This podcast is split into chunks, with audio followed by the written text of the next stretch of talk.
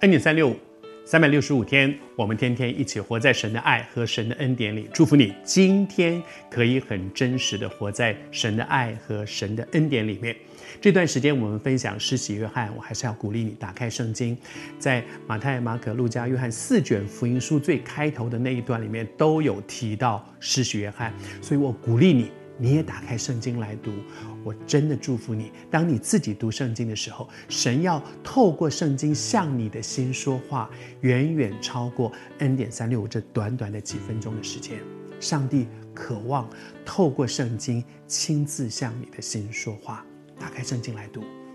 施洗约翰，施洗约翰昨天说他不是寿终正寝，他其实是后来是殉道的，可是。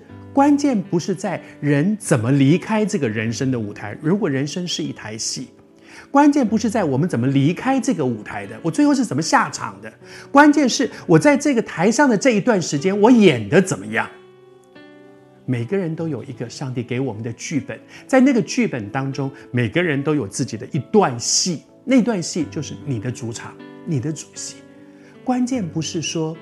哎，后来后来大卫是怎么离开这个世界？后来保罗是怎么离开这个世界的？后来呃，玛利亚是怎么离开这个？约瑟是怎么离开这个世界？关键不在那里，关键在在世上的这一段时间，我演的怎么样？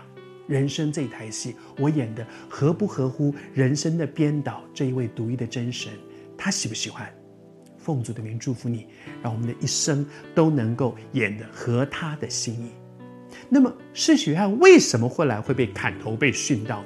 其实他是做了神要他做的事，他去说该说的话，他去做该做的事情，以至于就算他殉道了，我也相信他的心中坦然，他是很坦然的。我不是因为做错事了被杀，我是做对了事情而被别人用这样的方式结束我的人生。没关系，我的戏演完了，我收工了。我到天上去领奖赏去了。施洗约翰做了什么？说了什么呢？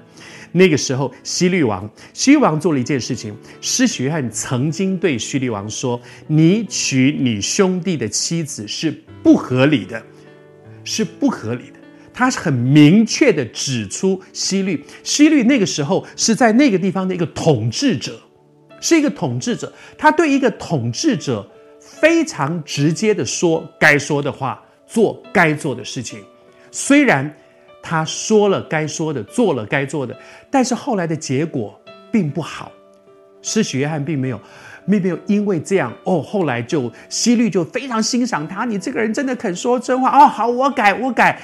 没有，情况是他就被关了，后来甚至就被砍头了。但是在这个过程当中，谢谢主，施洗约翰知道。在什么样的场合里面，在那个时刻、时机，在那个 timing，他应该说什么话？他勇敢地说该说的话，他也勇敢的去承担。如果我说真话，可能要付的代价。